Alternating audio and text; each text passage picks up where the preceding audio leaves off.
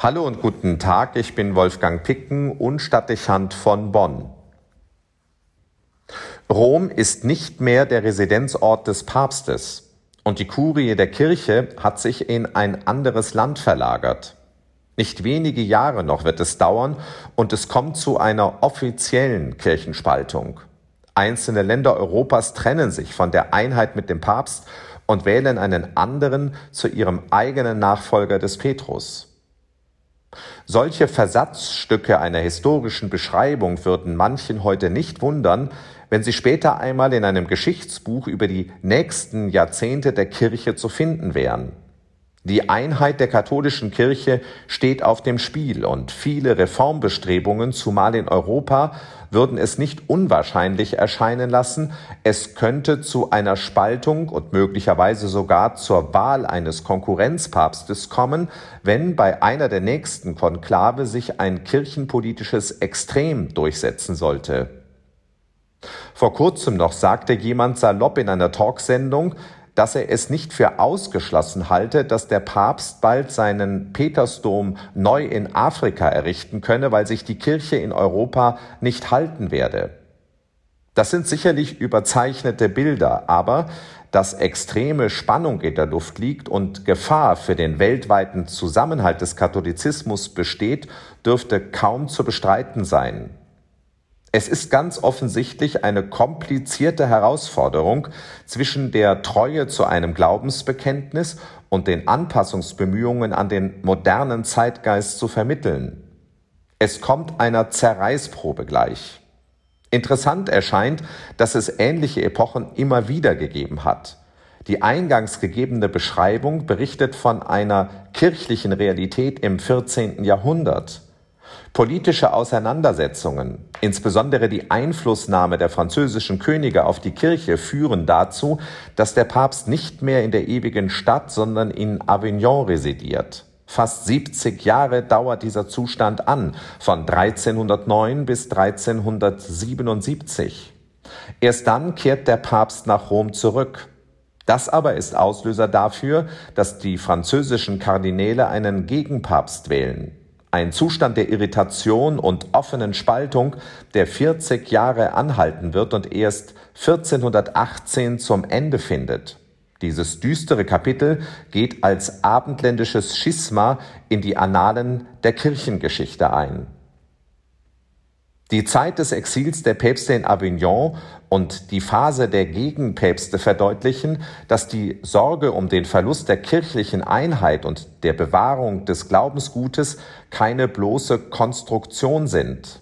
Sie sind ernstzunehmende Realitäten und Gefahren, die in der 2000-jährigen Kirchengeschichte mehrfach traurige Realität geworden sind und nicht immer dazu geführt haben, dass man zur ursprünglichen Einheit zurückfinden konnte.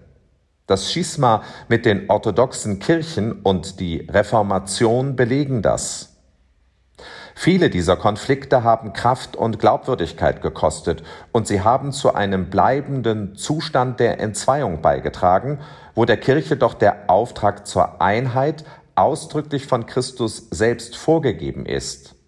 Dieser Auftrag, ihr sollt eins sein, wie ich und der Vater eins sind, und die schmerzlichen Erfahrungen, was der Verlust der Einheit für Folgen haben kann, lassen es als wichtiges Anliegen erscheinen, sehr bewusst auf den Zusammenhalt der Kirche zu achten und ihn als hohes Gut zu pflegen. Das ist in der globalen Welt der Moderne und im Zeitalter des Individualismus noch weit schwieriger als zu einer Zeit, in der die Kirche lediglich auf den europäischen Kontinent begrenzt war und dort keine ernsthafte Konkurrenz zu anderen Religionen oder eine Vielfalt von Lebensphilosophien und Denkströmungen fürchten musste. Papst zu sein oder diese Weltkirche zusammenhalten zu müssen, ist heute eine extreme Herausforderung und zu weiten Teilen ein kraftfordernder Drahtseilakt. Überall lauert die Gefahr, zwischen Extremen zerrieben zu werden, und schnell liegt es in manchen Teilen der Welt näher, sich zu verselbstständigen und abzuspalten, als ein- und unterzuordnen. Man mag sich kaum vorstellen, wie der Dienst an der Einheit verpflichtet und fordert. Der heutige Tag aber macht deutlich, dass die Bewahrung der kirchlichen Einheit nicht nur dem Papst und seiner Kurie in Rom aufgetragen ist. Sie ist Verpflichtung für jeden, der Teil der Kirche ist und muss in allem, was man theologisch denkt oder strukturell zu verändern sucht, mitbeachtet werden. Die Einheit ist schnell aus dem Augenblick heraus zerschlagen und mit Blick auf eine längere Sicht der Dinge dann unwiederbringlich verloren. Zugleich kann aber auch eine Überbetonung der Einheit als Argument dafür missbraucht werden, dass die Kirche in ihrer Haltung erstarrt und sich nicht mehr bewegt. Es kommt also auf ein ausgewogenes Verhältnis von Vielfalt und Veränderung einerseits und Einheit und Beständigkeit andererseits an. Wichtig ist, dass das Beachtung findet und es Menschen gibt, die sich diese Balance bewusst zur Aufgabe machen.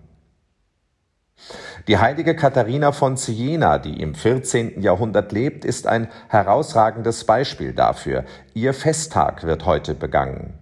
Sie sieht viele Prozesse und Situationen in der Kirche kritisch, spricht eine deutliche Sprache und tritt in den Diskurs mit den Mächtigen ihrer Zeit ein. Aber sie kämpft zugleich um die Einheit der Kirche und die Bereitschaft aller, in eine gemeinsame Zukunft zu investieren, auch wenn es Abstriche und Kompromisse verlangt. Die Vorstellung nationaler Kirchen und nur noch einer symbolischen Einheit ist ihr ein Gräuel. Auch wenn sie selbst nicht immer mit den von ihr ausgelösten Entwicklungen zufrieden sein konnte, so legt sie damit den Grundstein für die Rückkehr des Papstes nach Rom.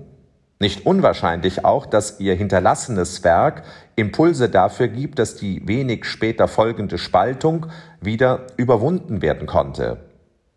Ihr Einsatz stellt die Weichen dafür, dass Kirche und Nationen in Europa zu einem Miteinander finden, weshalb sie zu Recht 1999 von Papst Johannes Paul II. zur Mitpatronin Europas ernannt wird.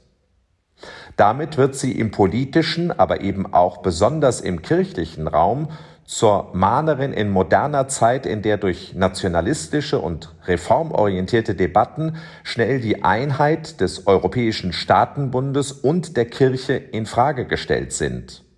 Sie erinnert daran, dass die Bewahrung der Einheit, auch wenn sie vielfach als Ballast wahrgenommen wird, eine Verpflichtung ist, der jeder vom Bürger bis zum Präsidenten und vom Kirchenmitglied bis zum Papst gewissenhaft nachkommen muss.